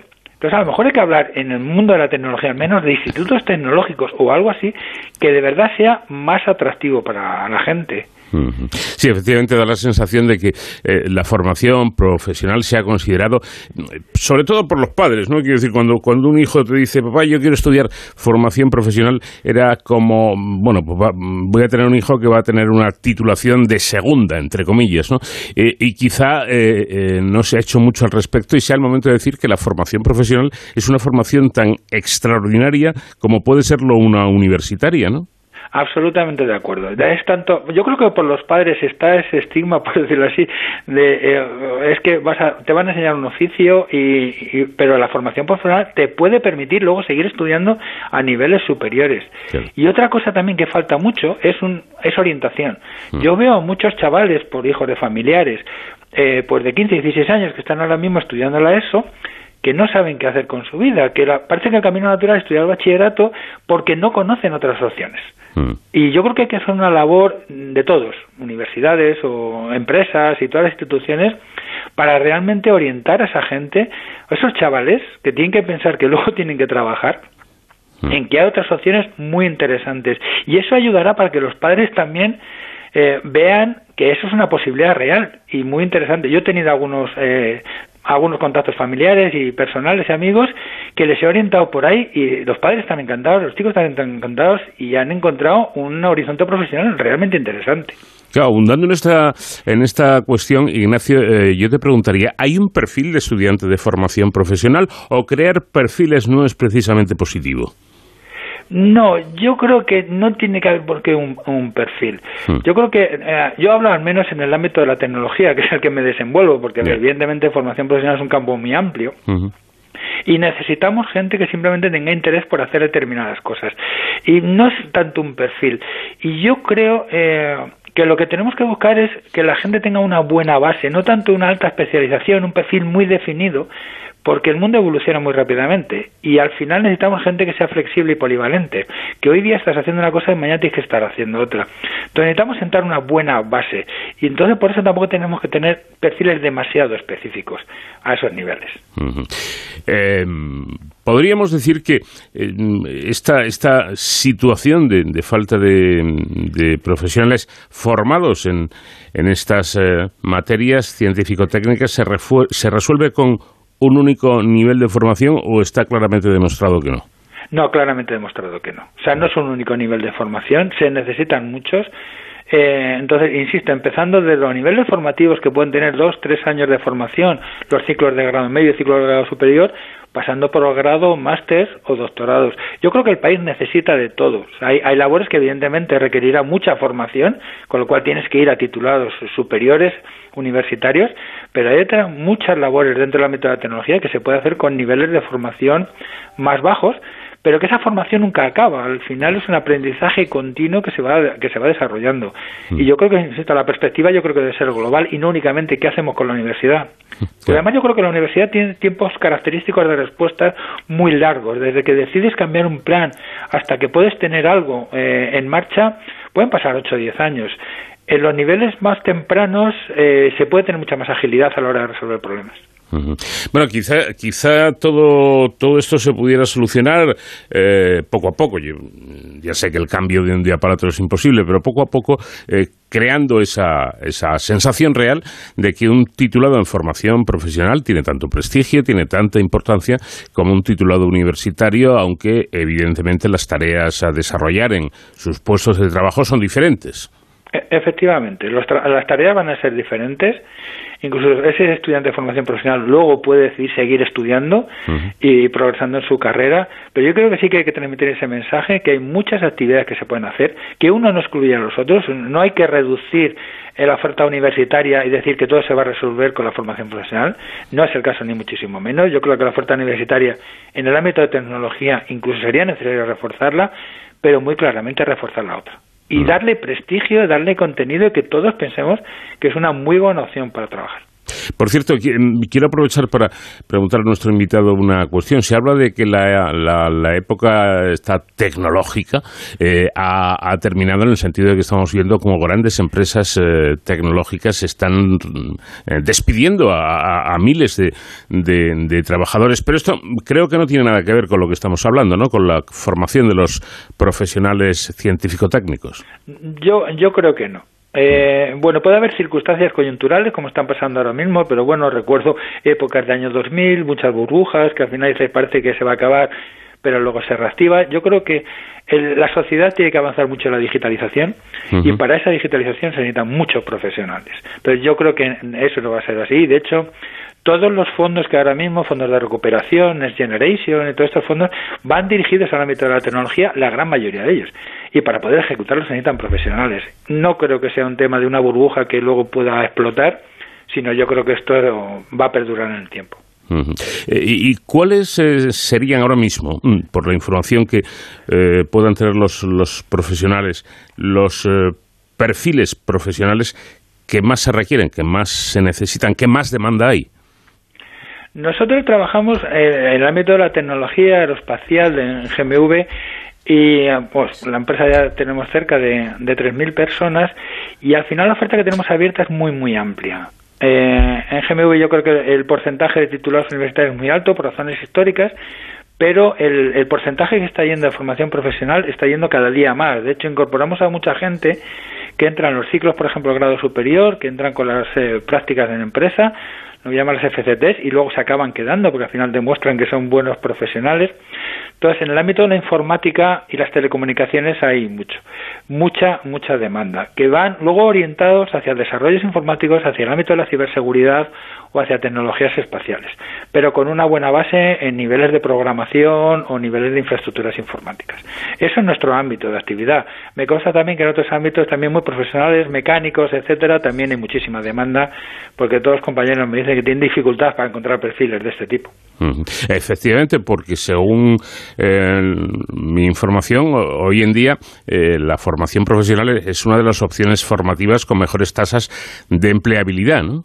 No, no, sin duda. Y de hecho digo que vamos todos a los institutos. En GMV tenemos acuerdos con un montón de institutos eh, para buscar acuerdos, prácticas, que al final están unos meses que sí de un muy buen conocimiento mutuo tanto de la empresa hacia las hacia los chavales porque al final son gente muy joven como de ellos hacia la empresa y al final mucha gente se queda en plantilla es un muy buen camino de entrada y yo creo que ahora mismo en estos en ámbito tecnológico al menos no tienen ninguna dificultad para encontrar unas prácticas en empresa y la gran mayoría se acaban quedando en las empresas donde hacen las prácticas. Bueno, hemos hablado eh, claramente ¿no? de, la percepción que, erróneamente se tiene en muchos casos por, por, parte de los adultos, por parte de los padres generalmente, pero y en, el, en, el, ámbito de la juventud, ¿cómo, cómo consideran los, los chavales la, la, formación profesional? ¿Lo consideran como una opción o llegan a ella como diciendo, ahora que no me queda otra? La gran mayoría, yo los casos que conozco, llegan de rebote. De rebote por gente que ha estudiado eh, el, bachillerato como primera opción, porque parece que es lo más natural, que es todo el mundo, bueno, pues acaba la ESO y sigue con el bachillerato, pero hay que pensar que cuando acabas el bachillerato, si no sigues estudiando, lo que te encuentras es sin una formación profesional, sin un modo de ganarte la vida. Mm. Entonces, hay mucha gente que llegado a ese punto que no, quiere ir a la universidad o no se plantea la universidad, busca otras opciones y van hacia la formación profesional. Llegado a ese punto, incluso gente que a lo mejor empieza una carrera, hace un primer año, ve que aquello no le va o no es lo suyo y acaban yendo a la formación profesional. Pero como primera opción no hay mucha gente. Todavía se sigue viendo, creo que es un gran desconocido. Y porque la gente no conoce esas opciones, porque seguimos todos con la idea de que el camino recto es el bachillerato y no tiene por qué, creo que es un error. Y por cierto, el, el nivel del profesorado de formación profesional, ¿cómo es?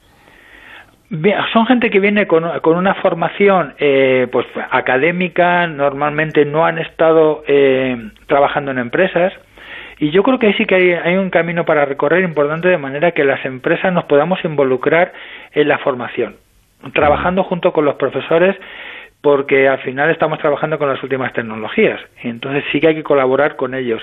Son muy del mundo académico y yo creo que sí que hay que buscar un enlace para que tengan más, eh, más visión de lo que se está haciendo en las empresas y ahí seguramente las empresas tenemos que poder participar. Eh, bueno, quizá la, la, necesidad sea que distintos perfiles profesionales eh, que sean expertos en el en este sector científico-técnico eh, trabajan de manera conjunta, ¿no? Esto, esto que ahora se lleva tanto en todos los ámbitos, eh, que eh, es la, la, unión, precisamente de esto, ¿no? De, distintos profesionales para, para trabajar en un mismo fin. Yo creo que en la universidad sí que se ha dado ese paso. Hay mucho intercambio ya, sobre todo a, nivel de personas que están trabajando en empresas y dan clase en universidad. Eh, y hay mucha colaboración, hay proyectos conjuntos. Eh, y eso yo creo que es bueno porque al final enriquece a todos, la empresa se puede nutrir de todos los conocimientos que hay en la universidad, que hay mucho know-how, y, la, y las universidades también de todo el I+D que estamos haciendo la, desde las empresas. En los ámbitos de formación profesional yo creo que eso nos está dando, eh, pero seguramente hay un campo en el que sí que podemos avanzar y bastante, con ese intercambio de entre profesores. O sea, el tener que, por ejemplo, alguna persona de una empresa, de una charla, de un tema muy concreto, muy tecnológico, eh, yo creo que es bueno. Mm. Entonces, fomentar esa unión entre la, la formación y la empresa. ¿Y, por qué en, formación profesional no se da eh, eh, esta cuestión? Porque esto, esto sonaría como a que la formación profesional es eh, algo un poco anticuado en este, en este sentido. Yo creo que sí. Yo creo que eso es un poco. Vivimos de, de, la historia y al final las cosas van evolucionando muy lentamente y desde el principio de la formación profesional tampoco hubo mucha conexión.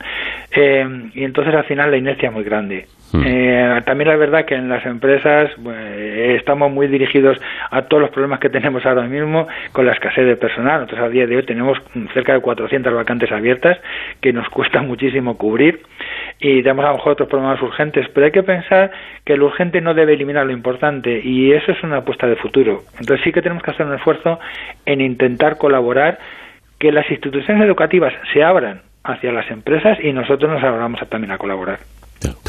Eh, comentaba esto porque a mí, no, soy experto, pero como simple observador me da la sensación de que la formación profesional, que la historia de la formación profesional ha ido demasiado lenta, ha ido demasiado poco a poco y quizás se ha estancado. Hay que recordar que en un principio la formación profesional surge como la opción para aquellos que no mm, son buenos estudiantes que tengan un empleo o aquellos que directamente lo quieren estudiar tengan un empleo y se sacan pues carpinteros, albañiles, fontaneros, cosa que está fantástica me parece a mí, pero eh, como que se ha quedado ahí. Y ese paso de decir, bueno, no solo fontaneros y albañiles, a lo mejor puedo sacar un técnico de laboratorio, por decir algo. No, no, absolutamente de acuerdo. Yo creo que el origen de la formación profesional está ahí, como decía la gente que va en muchos casos tiene la sensación esa de fracaso porque no he valido para estudiar, entonces me tengo que dedicar a, otra cosa. Y yo creo que eso sí que tenemos que cambiarlo entre todos. Hay que darle eh, la visión de que eso es una opción realmente interesante, es que, que y además que además no te tienes por qué parar ahí. Hmm. Eh, si dices, no, no, yo ya dos años en un oficio y ya me voy a quedar aquí toda mi vida, no tiene por qué ser así. Puedes que seguir estudiando, hay otras opciones, hay más máster que tú puedes continuar y llegar al mismo nivel que un universitario. Mm. Tenemos gente con una formación formación profesional, dos, tres años, pero que luego se han seguido formando y son profesionales brillantísimos en algunas tecnologías que están al nivel de cualquier persona a nivel mundial. O sea, y esa posibilidad existe, pero yo creo que nos lo tenemos que creer todo, se lo tienen que creer los chavales y se lo tienen que creer los padres. Pero es importante, efectivamente, Ignacio ha estado, nuestro invitado ha estado eh, insistiendo en esta cuestión que yo quiero subrayar, es decir, que alguien puede estudiar una formación profesional, eh, ejercer incluso durante un tiempo el trabajo que ha aprendido, pero Ignacio, a lo mejor esa misma persona puede terminar eh, algún día siendo profesor en cualquier, eh, en cualquier facultad de cualquier universidad. Sin duda, sí, sí, sí, yo estoy, yo estoy convencido de ello. Pero por eso sí que es verdad que, los programas tienen que permitir eh, esa progresión. Por eso decía, cuando si decidimos, definimos un perfil demasiado específico para una formación profesional, le estamos quitando esa posibilidad. Si ampliamos la base mm, teórica de conocimientos que son necesarios, eso le va a dar esa posibilidad de crecimiento. Y entonces ahí sí que podemos encontrar esos, esos profesionales que puedan estar a nivel universitario o dando clases en cualquier sitio. Bueno, pues interesante tener eh, todas eh, estas cuestiones eh, de alguna forma presentes ¿no? para, para aquellos chavales que están en su época formativa, que evidentemente la facultad es una muy buena opción, pero, pero que existen también otras como, como es esta formación profesional que puede llegar a ser una verdadera solución, e insistiendo en esa cuestión importante. Ojo, que ahí no se acaba el mundo, que alguien eh, puede realizar su formación profesional y después seguir estudiando, seguir em, formándose y llegar a ser eh, a dar clase en, cualquier universidad española, es decir, que, que eso, esa parte también importante eh, se tenga en cuenta. Pues eh, Ignacio, muchísimas gracias por habernos atendido, por estas eh, explicaciones. Eh, como experto, eh, recordemos que nuestro invitado es eh, director corporativo de estrategia de personas e infraestructuras de GMV. Muchísimas gracias y un cordial saludo. Muchísimas gracias por la invitación y un saludo. El hotel no está tan mal como pensaba. Hay disparos entre un árbol y una ráfaga de viento en la ventana. En la calle un niño roba a un indigente que se esconde de la gente. Por vergüenza no levantan la mirada. Y una puta me sonríe, le hago gracia. Le tiré la flor que adorna la bañera. Me recuerda la escalera que me hacías bajar para besarte el sexo. Como una droga cortada, me endurece tu recuerdo y ahí me quedo. Voy a tener que volver a pedir que no me pasen llamadas, ya ves. No hay más que un cuerpo en el suelo pensando en tu aliento que empieza a gemir. Vas a tener que volver o no sé si esta noche habrá concierto. Ay, amor, que dueles como el viento que hay sed. Y en todo este desierto no ves que se me abre la boca. Ay, amor, cargado de recuerdo en la luz, que amanece diciendo que tú sonríes más ahora. Hay una mujer maldita que me habla de ti en el backstage y un rock and roll en la fotografía medias. Hay un hotel con un niño cabrón, un mendigo robado, una dama a mi lado que vino a cobrarme el amor, a pedirme perdón por los bailes. que vino a matarte, que vino a matarte, que vino a robarte la voz, que en la calle sonrió a tus verdades, que subió a brindarme el calor que tu cuerpo no vio. Y si no quieres venir, no habrá charco de sangre, ni luego llega el desastre de tocarme solo, ni más canciones cobardes, ni ramos de escombros. Y si te quieres venir, tráete una copa de vino, una sonrisa al carmín, un malecón de suspiros. Y si te quieres venir, tráete una copa de vino.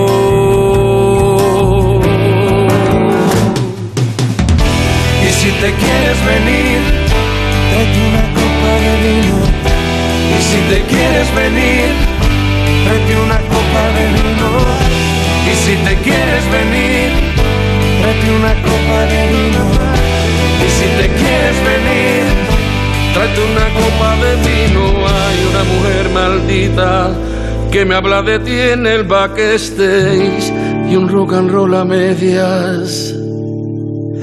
Vuelvo a verte, morena entre la gente, tan guapa como siempre, pero ahora en los hoteles muerdo otra ropa interior. Vuelvo a verte, sonriendo en los andenes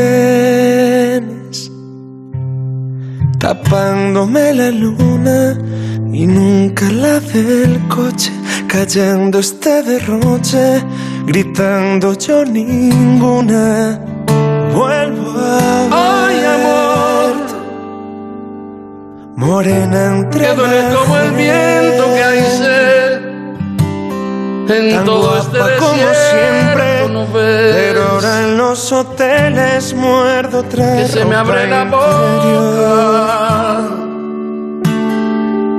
Vuelvo a ver. Ay, amor, cargado de los recuerdo en la luz tapando que amanece diciendo y nunca la del coche callando este derroche ahora. gritando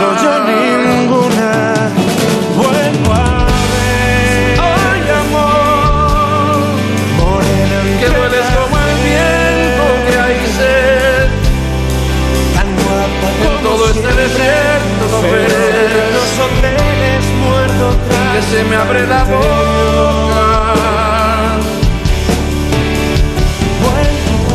Ay, amor, cargado de recuerdo en la luz que amanece diciendo que tú callando este sonríes más ahora.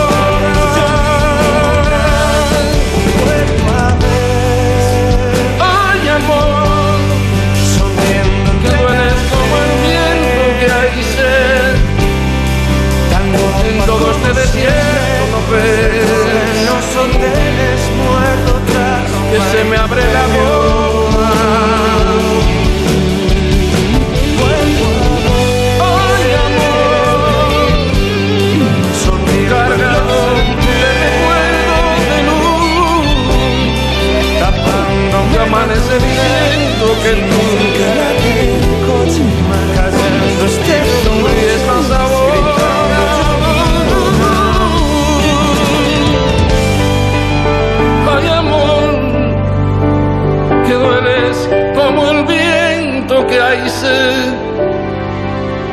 Y en todo este desierto no ves que dueles que se me abre la boca.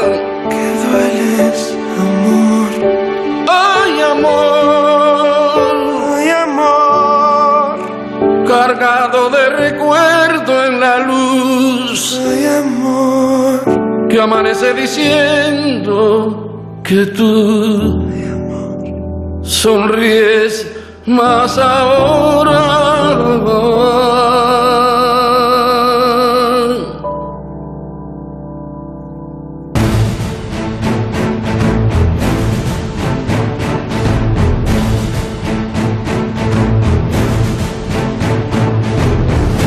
De cero al infinito. Llega ya el momento que cada semana reservamos estos minutos para hablar de seguridad y emergencias con nuestro experto en la materia, David Ferrero. Queremos eh, hablar de una asociación formada por policías locales para luchar contra la siniestralidad vial y promocionar la seguridad en el tráfico. David, ¿qué tal? Muy buenas noches. Pues muy buenas madrugadas, Paco. Eh, como siempre, un placer estar con vosotros en De al Infinito. Y hoy vamos a abordar un tema, pues a mí me parece muy importante, porque siempre hablamos de emergencias, siempre hablamos de seguridad, pero es verdad que no hemos tocado este tema demasiado aquí en, la sección de Héroes sin capa. eh, y para a mí me parece bastante importante. Eh, vamos a hablar de accidentes de tráfico, de seguridad vial en concreto, pero fijaos que, que la accidentalidad vial eh, solamente en 2021 se cobró la vida de mil personas, eh, eh, 1004 para ser exactos, el año pasado, eh, en un total de 921 siniestros mortales, porque hay pues miles de accidentes de tráfico, cientos y cientos cada día, no solamente en las carreteras españolas, sino en los municipios, en carreteras eh, convencionales, eh, carreteras secundarias. Fijaros que también en 2021, además de este millar de muertos, ¿no? que se dice pronto, es una cifra muy importante, es una de las principales causas de muerte en España, también resultaron heridas graves de 3.700 personas. Luego otras miles eh, eh, también resultaron heridas con otras consideraciones, ¿no? Eh, heridas de otra, de otra consideración. Es verdad que los accidentes de tráfico se, se reducen año a año, pero siguen, seguimos viendo cifras que son muy altas.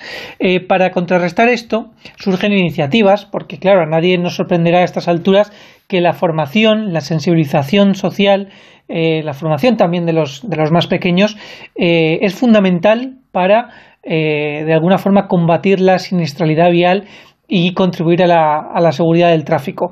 Eh, nos hemos querido fijar en una entidad que surge además eh, por, por, iniciativa de eh, policías locales y, y Mossos de Escuadra en Cataluña y que es ADEVIC, que es la Asociación para el Desarrollo de la Educación Vial en Cataluña y nos atiende, y ya tenemos aquí con nosotros a su secretario, a Salvador Zoroa. buenas noches, Salvador, y bienvenido. Hola, buenas noches. Bueno, esta eh, asociación, ADEVIC, eh, surge en el año 2000, es decir, que ya lleváis eh, unos cuantos años de recorrido, estas dos décadas. Eh, cuéntanos cómo surge ADEVIC. Sí, mira, ADEVIC en realidad son 30 años de funcionamiento, porque en el año 92 fue cuando nos iniciamos nosotros a, a trabajar de forma conjunta, solo que hasta el año 2000 no nos constituimos como asociación. Estábamos, eh, digamos que bajo el paraguas de, de la ACPOL, que es una, la Asociación de Jefes de Policía de Cataluña, porque en aquellos inicios todos éramos policías locales, en aquellos años. Luego, más tarde, sí que se incorporaron Mossos y ahora, bueno, como eh, casi por igual, entre Mossos y policías locales, y también personas que son del mundo de la formación, de la educación o de, o de, o de otros ámbitos, porque están siempre en relación con, con la seguridad vial. Eh, al final, como policías, vosotros tenéis una labor muy importante en cuanto a la intervención en este tipo de accidentes, pero me imagino que os faltaba una parte pedagógica que ibais buscando con esta asociación.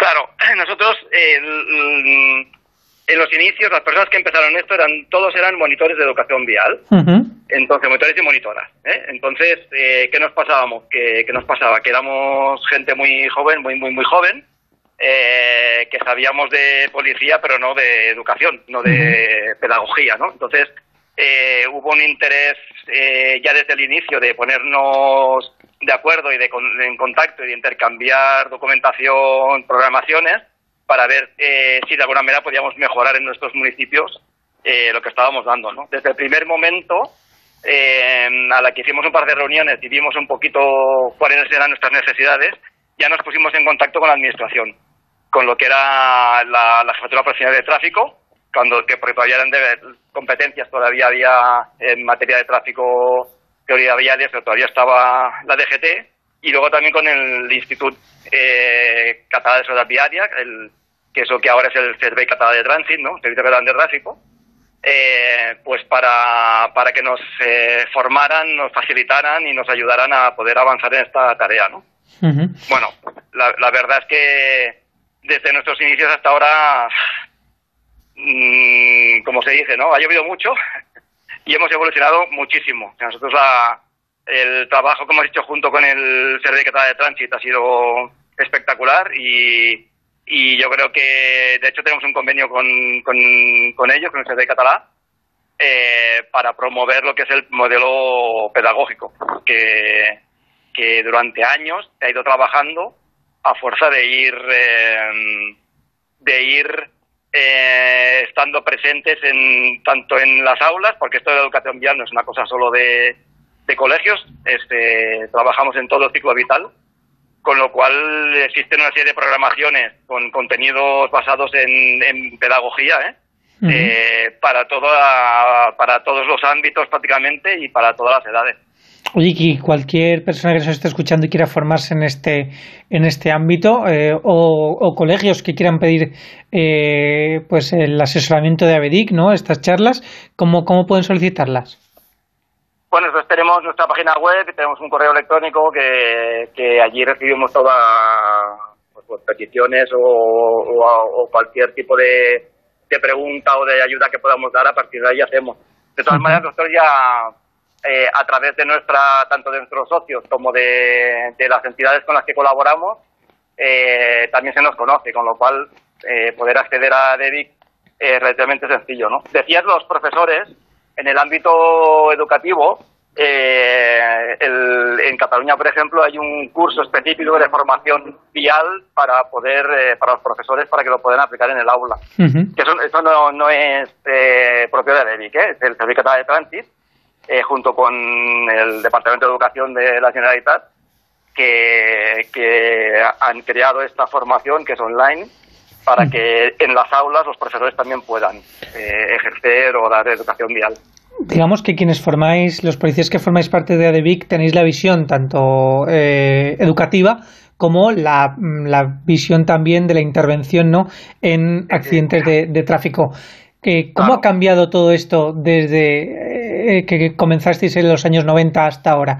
En 30 años, me imagino que habrá mejorado la situación de, de la siniestralidad vial, pero ¿dónde nos encontramos? ¿Sois optimistas? nosotros somos optimistas porque si no lo fuéramos mm, no, no avanzaríamos. Y, te explico. Eh, es un optimismo en positivo ¿eh? y relativo porque eh, comentabas antes los datos son escalofriantes.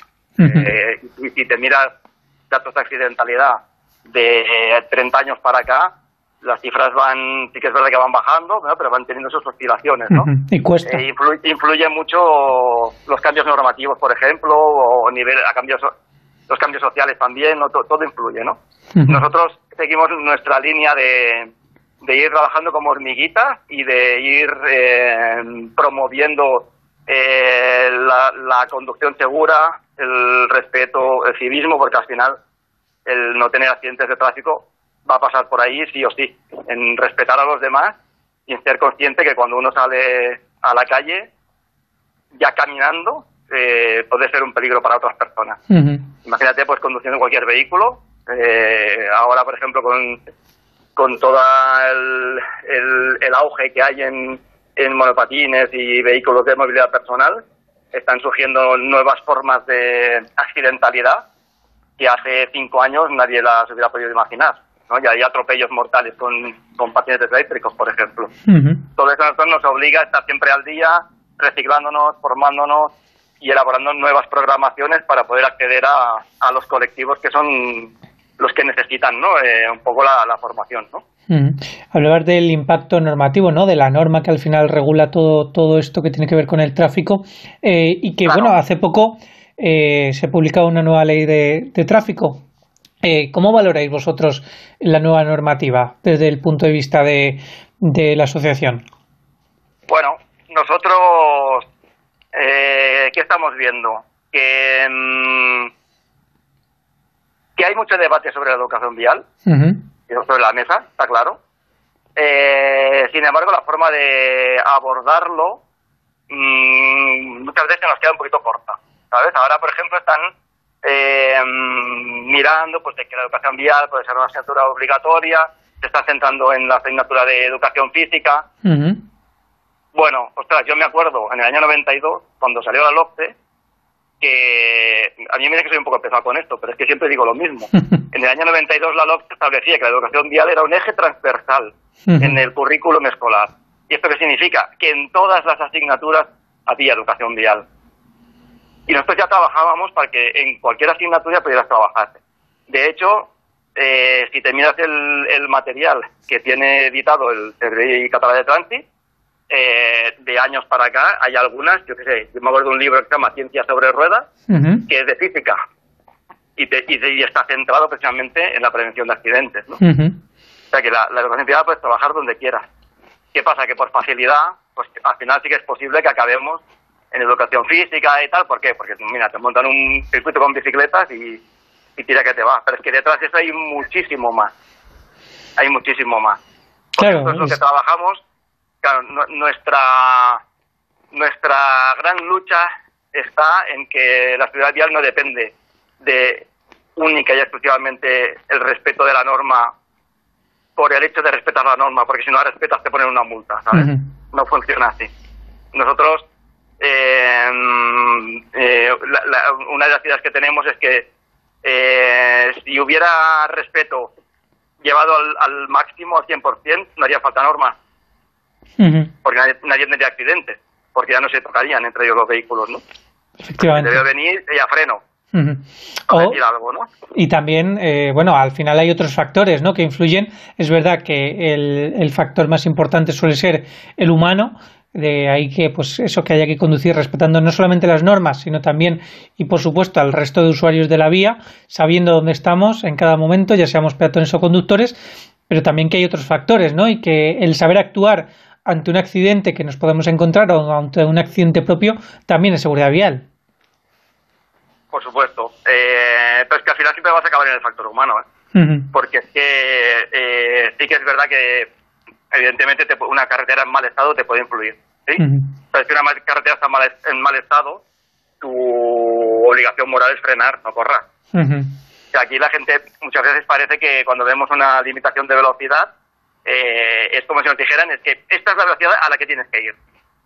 Aunque no te pases, pero, pero más lento tampoco, ¿no? Porque tenemos la cosa de decir, ostras, eh, si la velocidad máxima ahora en una convencional son 90, pues vamos a ir a 90, pero como antes podíamos ir a 100 y no pasaba nada, pues no voy a ir a menos. No, pues no. Entonces, a modo de, resumen y como consejo para, para los que nos estén escuchando, la mejor práctica de seguridad vial es, eh, aparte de respetar las normas, eh, ser también conscientes ¿no? de los riesgos que hay y, y, y bueno, ser responsables. Claro, por supuesto. Mira, nosotros eh, lo que hacemos en el, en el currículum que digamos que tenemos, se trabaja con, por competencia, se, trabaja con factores de riesgo. En función de la edad y del ámbito en que nos encontramos, pues hay unos que influyen más que otros, ¿no? Pues yo qué sé, en críos de 10, 12 años, por ejemplo, pues la, la influenciabilidad del entorno es un factor de riesgo importante, por decir algo, ¿sabes? y a lo mejor en, personas ya mayores, ya ancianos, pues uno de los factores de riesgo que hay pues es la disminución de las capacidades psicofísicas, ¿no? Porque tú puedes saber mucho, pero si ya te falla la vista, te falla el oído y tal, y cruzas una calle así de cualquier manera, pues ahí tenemos un problema. Entonces, sí que es verdad que hay que tener en cuenta todos los factores, todos. Pues eh, enhorabuena por la labor que realizan los policías locales y, de, la Generalitat desde ADEVIC, desde esta... Eso es desde la Asociación para el Desarrollo de la Educación Vial en Cataluña y muchísimas gracias eh, a su secretario, Salvador Zoroa, por, por atendernos y también por hablarnos de esto que es tan importante, que es la seguridad vial. Un placer ha sido. y Paco, eh, con esta entrevista a Salvador Zoroa nos despedimos hasta la semana que viene. Hasta entonces, ya saben, protéjanse.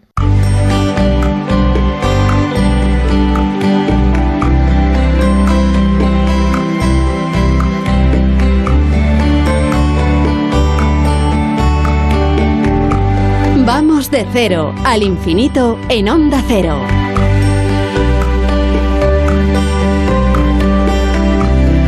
Hemos disfrutado y lo seguimos haciendo de la música de nuestro invitado esta semana, un homenaje póstumo a este gran cantautor eh, que fallecía hace tan solo unos días aquí en, Madrid a causa de un cáncer, Pablo Milanés, que nació en Bayamo, en la provincia de Oriente, actual provincia de Granma, en Cuba.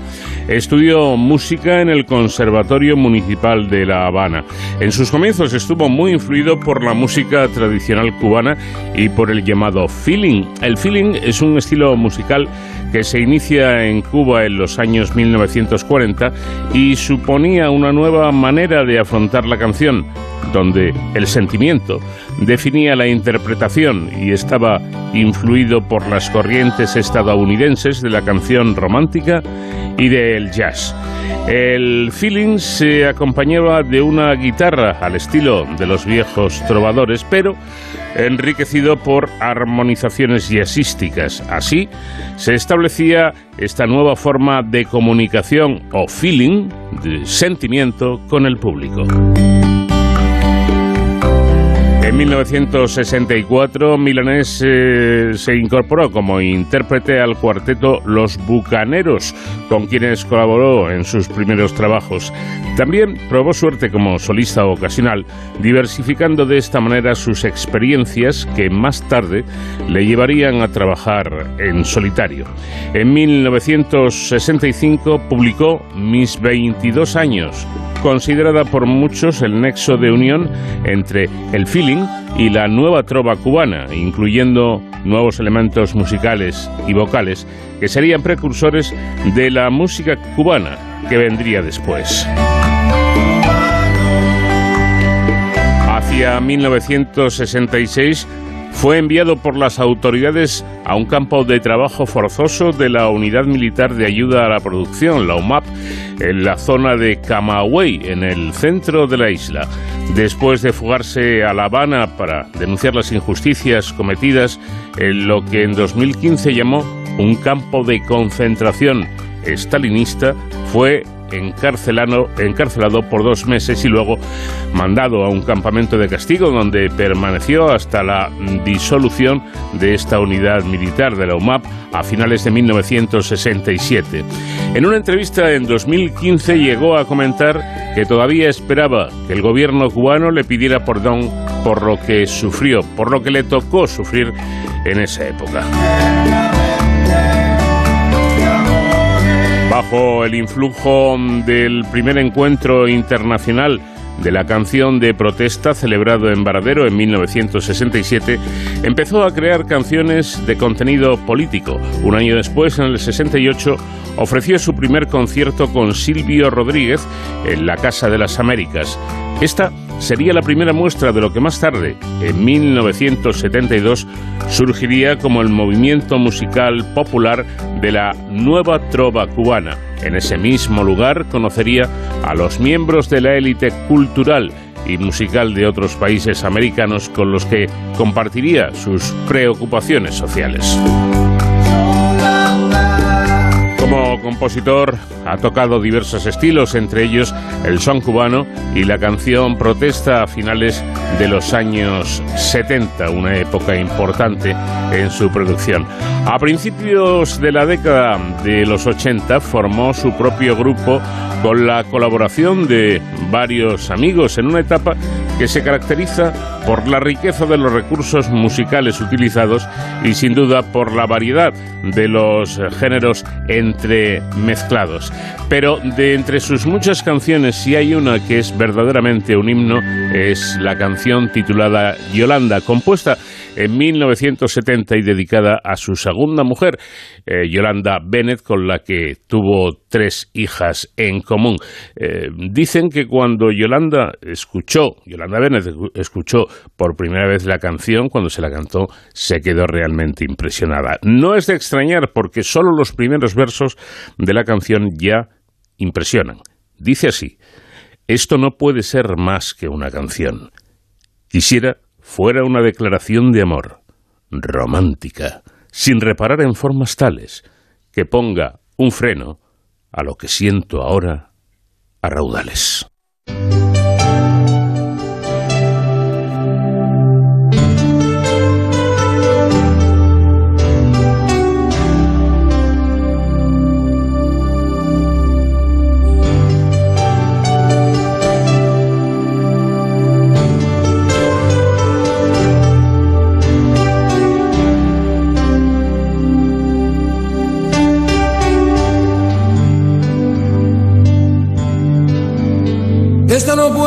Ser no más que una canción.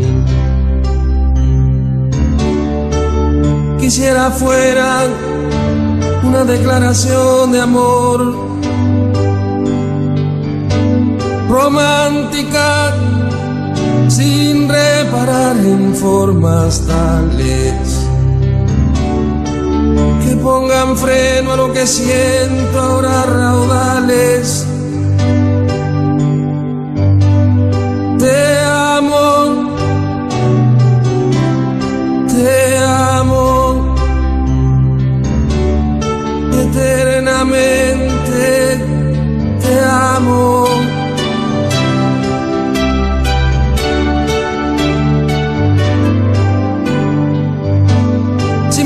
mataras, no voy a morirme. Si he de morir, quiero que sea contigo Da verdadera pena pisar esta canción, pero no nos queda más remedio porque hay que despedirse. Que tengan una muy buena semana y aquí les esperamos dentro de siete días. Nacho García en la realización técnica les habló Paco de León. Adiós. Necesito